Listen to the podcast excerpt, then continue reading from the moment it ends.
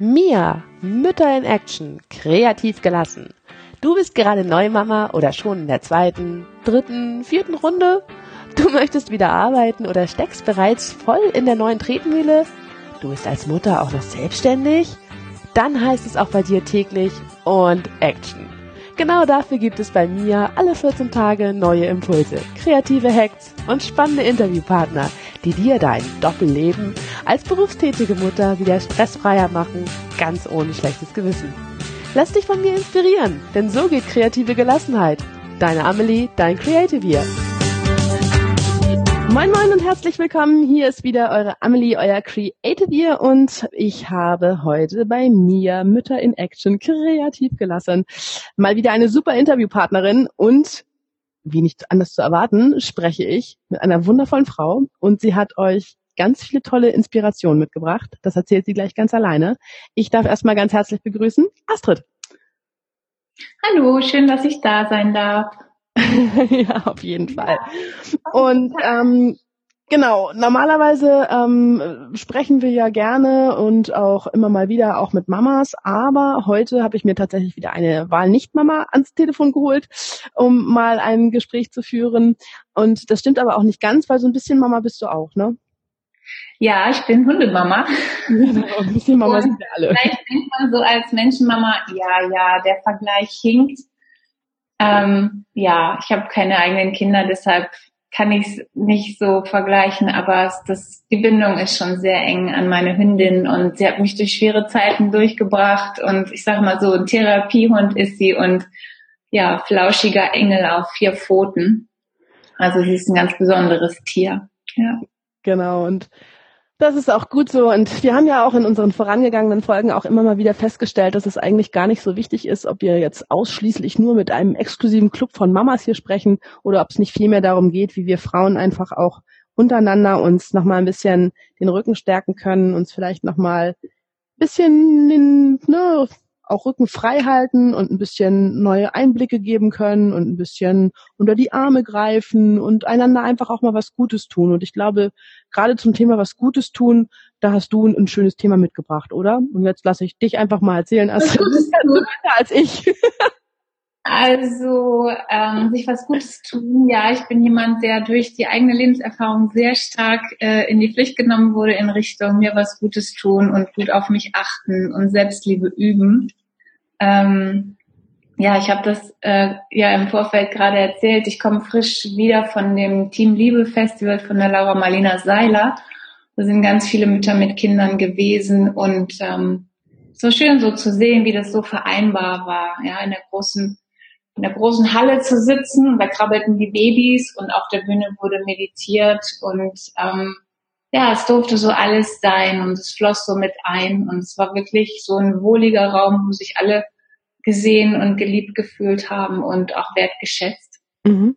Und äh, ich hatte die glückliche Lage, ich war in der glücklichen Lage, ich durfte einen Workshop geben zum Thema Sexualität und ähm, hatte das Thema Sexualität, Muster erkennen und Schatten integrieren.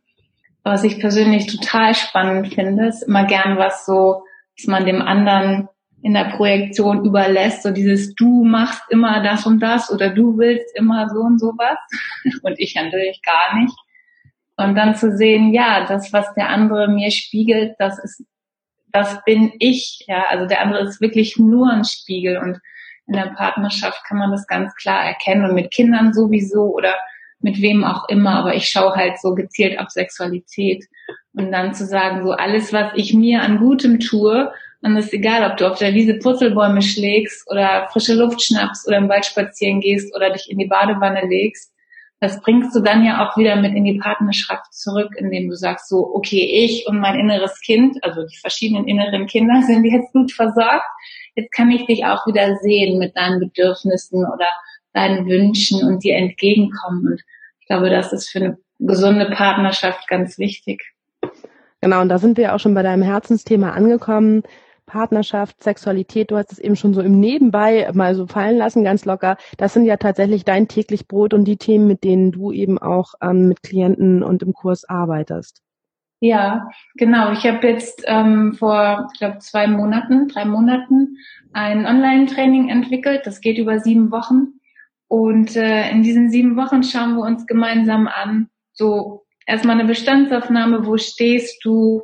Und dann gleich in der ersten Woche gucken wir, welche Muster hast du in Bezug auf Partnerschaften? Also welche Themen wiederholen sich immer? Ähm, so, wie sind die Partner sich ähnlich oder welche Doppelung gibt es zum zu deinem Vater oder zu deiner Mutter, wo du dann sagen kannst, ah, ich habe das unbewusst gelernt, mit der Mutter mich quasi aufgesogen in den ersten sieben, 14, 21 Jahren, wie auch immer. Ähm, und das lebe ich jetzt in der Partnerschaft ähm, und dann zu verstehen, ja, das ist genau richtig so. Der Partner, den du hast, ist immer genau der Richtige, um das zu lernen, was du lernen willst als Seele. Mhm. Und das ist nämlich, wer du eigentlich bist. Mhm. So. Ja. Super spannend. Und mit was für, was für Fragen kommen deine Klienten zu dir?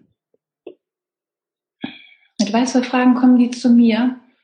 Also oft ist es so ein, wir sind schon lange in der Partnerschaft und die Sexualität ist lasch geworden. So, das sind Themen.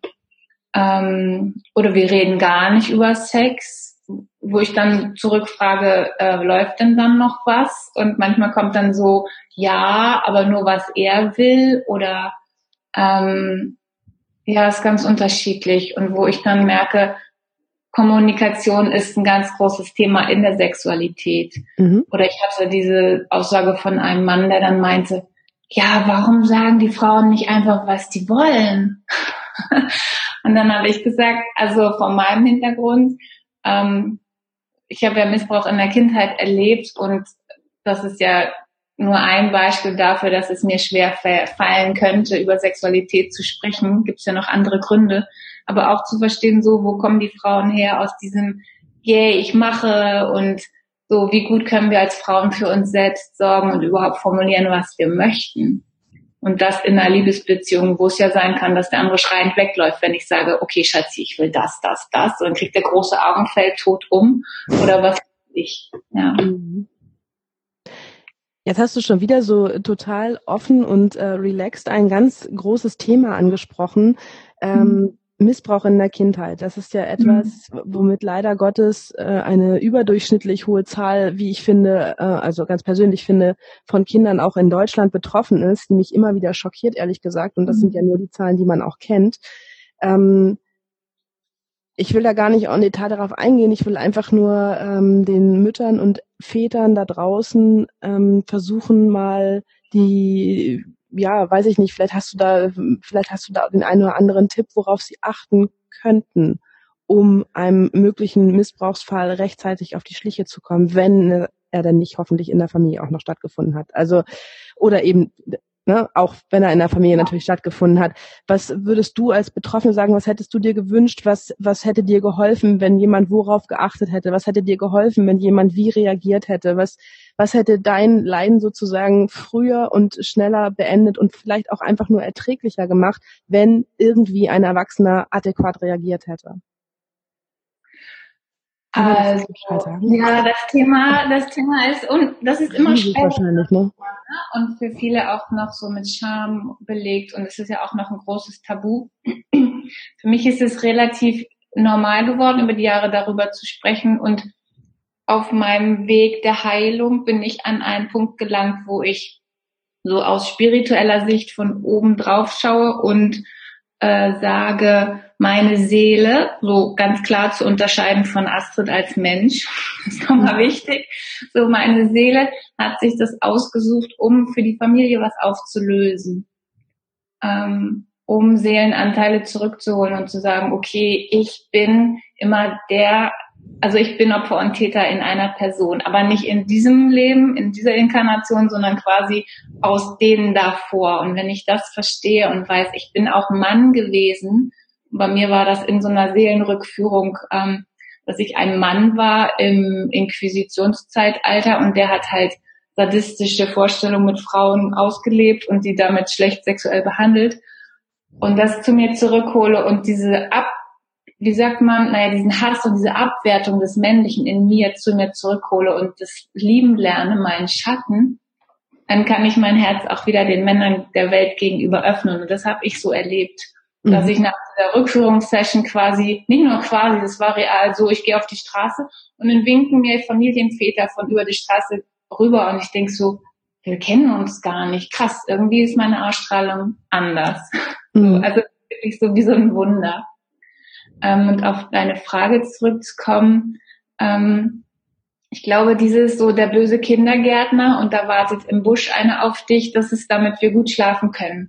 Also die schlechte Nachricht und die gute ist gleichzeitig, sind Familienthemen, die durch die Generationen durchgereicht werden und ähm, dass Kinder, die das haben als Seelenmission oder sich ausgesucht haben, ist vielleicht schwer mit dem Ego so das zu verwurschteln, äh, zu verkraften, aber die das für sie, die das dann auch für sich auflösen und sagen, okay, ich bin dazu da, um meine Eltern wie auch immer, um denen Heilung zu bringen. Also so habe ich es für mich aufgelöst. Mhm.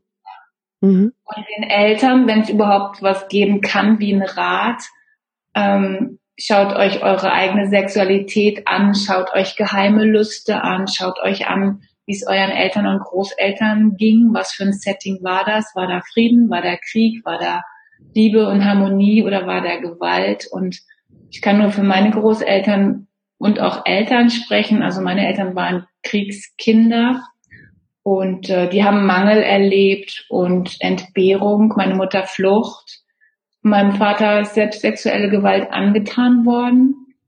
Ähm, und das hat mich sehr stark betroffen gemacht, auch noch im Nachhinein. Dieses, so ein Schmerz, dass ich trotz, also trotz alledem, äh, egal wie ich mich bemüht habe als Kind, dass es ihm gut geht, dass ich dieses quasi, ihm war schon Gewalt angetan worden, das konnte ich ja nicht rückgängig machen. Mhm. Was Kinder und ich habe dann, das finde ich sehr bemerkenswert, ähm, damals einen Roman geschrieben unter Pseudonym 2012.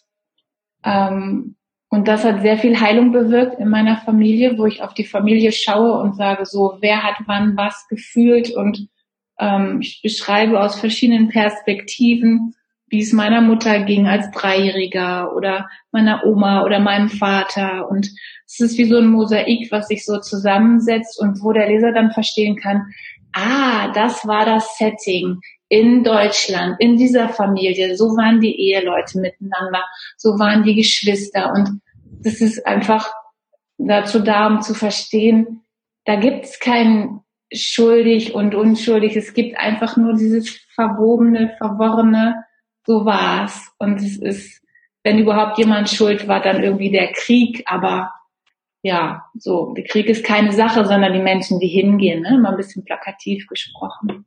Und diesen, diesen Kern, den ich damals als äh, unter Pseudonym geschrieben habe, den habe ich jetzt nochmal genommen und drumherum einen Mantel geschrieben und jetzt heißt der Roman Love Sex. Also ich liebe Sex und es ist ein Aufruf zu sagen, so lebt eure Gefühle, lasst eure Chakren durchpusten und ähm, ja, genießt diese Körperlichkeit an euch und ähm, ja, genießt das Leben, weil es ein Geschenk ist.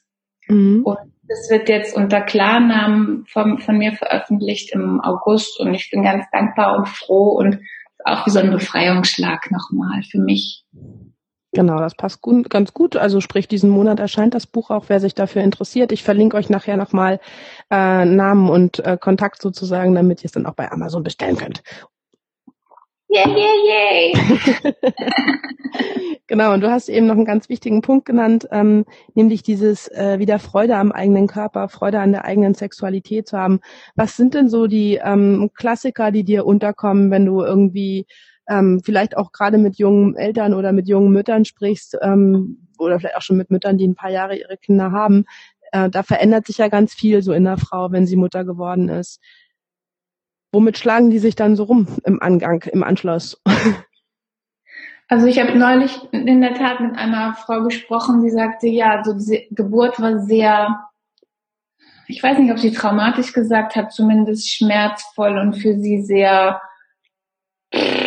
ein bisschen schockierend, so und dass sie sich in ihrem Körper seitdem nicht mehr wohl fühlt. Mhm. Also dann würde ich vielleicht schon sagen, dass es ein bisschen wie ein Übergriff sich für sie anfühlte und dass sie sich nicht mehr schön findet und dass auch Sexualität dadurch eine schmerzhafte Sache geworden ist und sie dann quasi die Sexualität verweigert hat mit ihrem Mann. Aber der sei geduldig, wo ich dann natürlich mit großen Ohren zuhöre und sage, ja, ich kenne auch Sexualität verweigern. Ich hatte eine Beziehung, die für, also aus meiner Sicht dafür da war, um mich zu erinnern an den Missbrauch. Ähm, ich habe mich erst mit 32 wieder erinnert.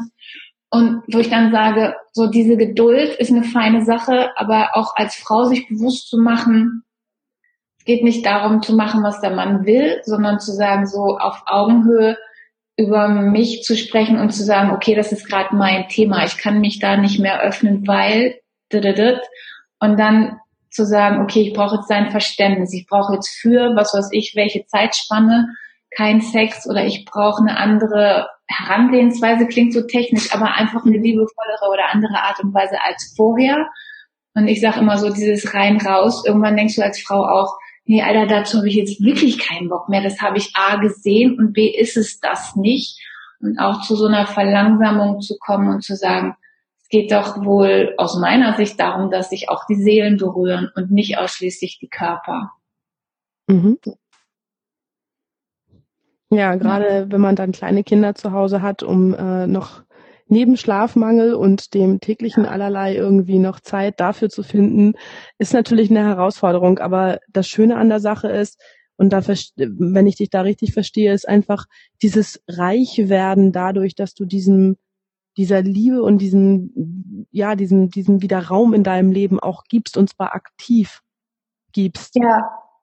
Es gibt diesen Spruch von Rüdiger Dahlke, der sagt so, je nachdem, ne, wie alt die Kinder sind, aber so Musikstunde einmal die Woche wäre das best investierte Geld, was er den Eltern empfehlen könnte, nach dem Motto, schickt die Kinder zum Tennis und zum Flötenunterricht und blockt euch richtig Zeit für Nähe und Intimität und ich meine, wenn wir über Sexualität reden, dann denkt man vielleicht immer schon so, na, jetzt geht's ans Eingemacht oder es geht los. Aber alles, was da vorkommt, in den Arm nehmen, vielleicht auch zu Hause mal tanzen, miteinander sprechen, einander zuhören, so ähm, kuscheln oder was auch immer. Ne? Man kann ja wilde bis friedliche Sachen machen. Es steht ja jedem offen zu experimentieren und zu gucken. Aber zu sagen, das ist mir wichtig, Punkt. Und mhm. nicht, erst kommt das, das, das und dann, ach ja, da war ja noch was. Nee, Sexualität ist ja Lebensenergie. Es ist ja so wie ein Bild malen und auf ein Trampolin springen und ähm, ja, im, im Wasser untertauchen. Das ist ja fundamental wichtig. Das ist ja auf der auf der Überlebensskala ist es ja ganz unten. Du hast ja das Wurzelchakra und danach kommt ja gleich das Sakralchakra. Das heißt, ab da, wo du abgesichert bist mit sag mal, Haus, Hof und Helikopter, aber einfach diese Grundbedürfnisse von, ich habe ein Haus über dem Kopf und ich lebe im Frieden, ab da regt sich ja, wenn du, wenn mit dir soweit alles in Ordnung ist und nicht schwerstes Trauma, danach ist ja schon Bedürfnis nach Sexualität und Austausch und dass der Funke überspringt. Mhm. Ja. Und das kann man bei dir sowohl für sich ganz alleine als auch im Paar erfahren, oder? Ähm, ich habe im Moment so, ja, also ich überlege gerade, im Moment hatte ich Resonanz zu Einzelpersonen. Mhm. Ich habe im Coaching äh, zurzeit niemanden, der als Paar kam. Mhm. Aber ja, es geht sowohl als auch. Und ich biete auch so Einzelcoachings an in einem Drei-Monats-Setting, wo ich sage, okay, was ist deine Fragestellung? Und ähm, dass ich mit jemandem einzeln arbeite von Woche zu Woche kleine Aufgaben gebe und auch ähm, wenn es Themen gibt, wo man sagt so, ja, da komme ich nicht ran, ich weiß auch nicht, also der Klient nicht und ich auch nicht, ich weiß über den Kopf da nichts zu machen, dass ich dann quasi ähm, intuitiv die Botschaften mir so, ich sag mal, aus, aus der Luft, aus dem Universum ziehe, so über so ein Channeling und dann sage, okay, dann befragen wir doch mal dein Herz. Und das ist was, was im Grunde jeder kann, was man aber dann wieder erlernen kann, dieses so intuitive, sagt man, ja, ich, ich nenne es Channeling. Mhm. Also als Methode ergänzend zu diesem, ne, ein bisschen verkopften, so wie war das Muster und wie war dies und das. Ähm, plus die Meditation ist so eine Mischung aus verschiedenen Tools, wo ich merke und auch das Feedback bekomme, boah, das geht ganz schön tief und ich hätte das nicht gedacht, nach der kleinen Meditation schon so viel entdeckt und ausgebuddelt. Ja. Genau. Hast du das Gefühl, dass unserer Gesellschaft etwas fehlt? Gibt es Gesellschaften, in denen das besser ähm, integriert ist sozusagen? Also ich habe immer noch dieses Klischee von Bali, dass da das Yin und Yang sehr viel besser ausgewogen ist, wobei ich noch nie in, auf Bali war. Ich finde, dass wir in einer sehr, sehr maskulinen Energie leben. Und damit meine ich die Energie, damit meine ich nicht Männer, sondern wir haben ja jeder im Idealfall so ausgeglichen männlich, weiblich in uns und je nachdem, wie du dich entschieden hast zu inkarnieren, so ich jetzt als Frau hätte dann mehr weibliche Energie die ist mir aber verschüttet gegangen durch meine Vorbilder wie meine Mutter und meine Oma. Es war halt im Krieg nicht günstig, sich sehr weiblich zu zeigen, weil dann gleich Gefahr lauerte durch wen auch immer. Also die Erfahrungen dieser Frauen sind, zeig dich weiblich und verletzlich und dann wirst du Opfer. Und den Männern ist es ja auch nicht anders ergangen. Ne? Also ein weicher, lieber Soldat, der ist wohl als erster wahrscheinlich exekutiert worden oder wurde selbst Opfer.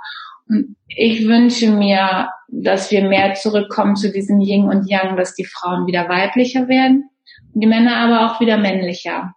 Und das heißt nicht ähm, in dieser übertriebenen Fassung so, die Männer müssen jetzt wieder nur die Autoreifen wechseln und die Frauen stricken, sondern so ein, so ein urweibliches im Sinne von fließen lassen und Pausen machen, so mal jemanden reinlassen im Großstadtverkehr, ja, alles dieses Ganze, wo man merkt, es geht friedlich, aber auch in Liebe kann ich ja Grenzen setzen. Mhm. Und die Männer genauso, dass die sich fragen, so, ja, es ist schön, Schatzi, irgendwas abzunehmen als Mann, aber viel wichtiger ist doch, dich als Mann zu fragen, was willst du im Leben? Ja, dieser Fels in der Brandung, das, was die Frauen sich wünschen im Mann, dass er sagt, okay, ich weiß, was ich will, das bist vielleicht du als Frau, vielleicht auch nicht, vielleicht will ich nochmal um die Welt segeln, ja, dann mach das. Aber bleib nicht bei Mutti oder Mami oder bei deiner Ehefrau, nur weil die das möchte. Dann hat die Frau eigentlich auch gar nichts davon. Das ist ein interessanter Aspekt zum Beispiel. Das ist, finde ich, ein ganz, ganz spannender Aspekt, wenn man nicht alle eigenen Wünsche einfach auch ähm, sauber integriert, dass man dann eigentlich dem anderen auch was vorenthält. Ja, und man belügt sich ja sogar selbst und den anderen. Es gibt ja dieses, ich finde das sehr spannend, so die Projektion, ich glaube, daran sind wir alle ganz gut. Ähm, da gibt es so eine Übung von Rüdiger Dahlke, die ich sehr kraftvoll finde, wenn du eine, einen Vorwurf hast gegen deine Partnerin, deinen Partner und du sagst zum Beispiel, ähm, du lässt mir meine Freiheit nicht. Ja, das mhm. fällt mir ein, weil ich will um diese Welt segeln. Und das sagt der Mann zur Frau dann kann er das auch umdrehen und aus diesem ersten, du lässt mir, meine Freiheit nicht oder sie lässt mir meine Freiheit nicht, macht er, ich lasse mir meine Freiheit nicht und sie lässt sich ihre Freiheit nicht und ich lasse ihr ihre Freiheit nicht. Ja, also zwei Menschen, die in Liebe miteinander verbunden sind, die spiegeln sich immer und wenn der eine beginnt, für sich gut zu sorgen, vielleicht nicht in der nächsten Sekunde oder den nächsten fünf Minuten. Es braucht ein bisschen Geduld und ähm, Aushalte, wie sagt man, Durchsetzungsvermögen. Durchhaltevermögen. Durchhaltevermögen, danke. dann wird es überschwappen, dann wird er merken, oh, ich nehme mir jetzt die Freiheit, mal das und das zu machen, was ich wirklich brauche. Und dann wird sie sich auch die Freiheit nehmen, mit den Mädels um den Block zu ziehen oder weiß der Geier was. Und dann wird jeder für sich sorgen, gut sorgen.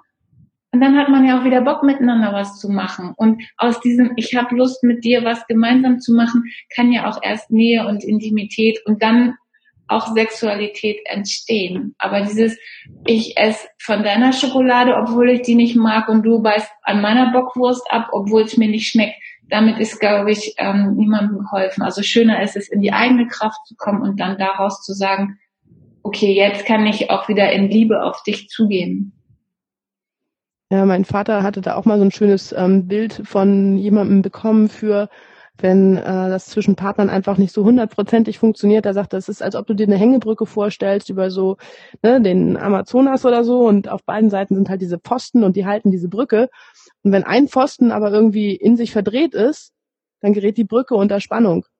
Mhm. Und das funktioniert natürlich nicht richtig. Das heißt, nur wenn beide Pfosten optimal zueinander stehen, mhm. für sich, jeder auf seiner Seite, jeder ja. auf seinem eigenen ne, Stelzen, Boden, Platten, Basis, wie auch immer, nur dann kann halt die Brücke-Beziehung auch wirklich funktionieren. Fand ich auch ein ganz cooles Bild an der Stelle. Genau, und ich glaube, das ist auch was, was ähm, unseren Mamis einfach weiterhilft. Mal vielleicht nicht immer nur in die Situation zu kommen, zu sagen, boah, und jetzt der, der wieder oder er wieder oder der Vater oder der Chef oder wer auch immer gerade wieder doof gewesen ist, sondern einfach mal zu gucken, wie gut bin ich zu mir, wie sehr bin ich bei mir, wie sehr habe ich auf mich geachtet und ja. dann von da aus zu gucken, wie entwickelt sich die gemeinsame Beziehung. Cool. Astrid, wenn du dir was wünschen könntest von der Welt, was wäre das? Ich habe diese Vision, ich lese aus meinem Roman, 5000 Leute sitzen im Publikum und hinterher kommen Standing Ovations. Okay, alles klar. Mit anderen Worten, ich werde euch auf jeden Fall die Homepage von Astrid verlinken, damit, wenn die Lesung mit den 5000 Leuten anberaumt wird, damit ihr rechtzeitig davon erfahrt und dann bitte auch dabei sein könnt und vergesst das mit den Standing Ovation nicht. Cool. Ich bin auf jeden Fall dabei. Astrid, cool, dass du heute die Zeit genommen hast. Schön, dass du für meine Hörerinnen auch da warst. Ich hoffe, ihr Mädels habt da draußen was mitgenommen und ähm, wer Interesse an dem Thema hat und vielleicht bei sich oder auch, äh, also in erster Linie bei sich festgestellt hat, boah, das interessiert mich noch ein bisschen mehr und eigentlich würde ich da auch gerne noch mal mit jemandem drüber sprechen, weil da habe ich noch ein Thema, der wendet sich mal vertrauensvoll an Astrid, weil ich glaube, die kann da ganz schön viel freisetzen so. Danke, dass ich hier sein durfte und äh, danke für die Einladung, war sehr schön. Sehr, sehr gern. Ihr Lieben da draußen, ihr kennt das Spiel. Wir hören uns wieder in 14 Tagen. Ähm, dann heißt es wieder Mir Mütter in Action kreativ gelassen. Und in diesem Sinne wünsche ich euch viel Spaß. Meldet euch mal via Kommentar oder teilt und liked wie immer. Ähm, ich bin gespannt auf eure Themen, wenn ihr noch irgendwas habt, was ich mal behandeln und besprechen soll. Und ansonsten bis in 14 Tagen. Ich wünsche euch alles Gute. Bis dahin. Ciao, ciao. Eure Amelie.